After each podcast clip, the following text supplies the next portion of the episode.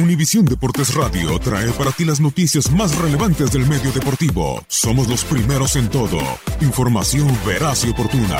Esto es La Nota del Día.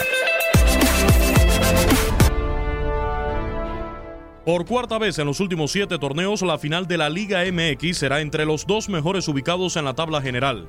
León y Tigres eliminaron a América y Monterrey en semifinales y se enfrentarán por primera vez en la gran final del fútbol mexicano. El partido de ida será el jueves por la noche en el Estadio Universitario, mientras el definitivo será el domingo también en la noche en el Nou Camp. El campeón será el que anota más goles en el marcador global.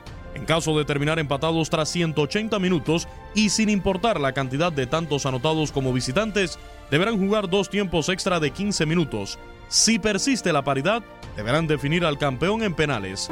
Cuatro veces se encontraron León y Tigres en liguillas. La primera vez fue en cuartos de final y avanzó León al ganar los dos partidos 4-2 en el Estadio Universitario y 2-0 en el No Camp. Milton Queiroz Tita anotó en los dos juegos.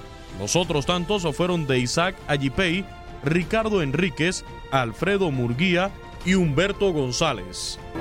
En la campaña 1995-96, la del descenso para Tigres, se enfrentaron en la fase de repesca. Los norteños ganaron 4-1 el de ida en casa con tres de Javier Lozano y uno de Sergio Almaguer. En la vuelta se impusieron los Panzas Verdes 3-1, fue 5-4 global para los universitarios. Pastor Lozano marcó su cuarto de la serie en el No Camp. En la semifinal de la Apertura 2016, Tigres eliminó a León ganando los dos partidos. 1-0 el de ida en el No Camp, con solitario gol de André Pierre Guignac. El francés volvió a marcar en la vuelta. También lo hizo Lucas Celarayán y los felinos se impusieron 2-1 para el global de 3-1. En cuartos de final de la Apertura 2017, empataron a uno en los dos juegos.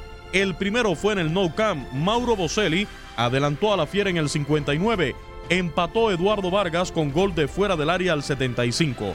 En el estadio universitario anotó André Pierre Guignac al 20, empató Andrés Mosquera al 25 y ya no hubo más goles. Avanzaron los regios por posición en la tabla.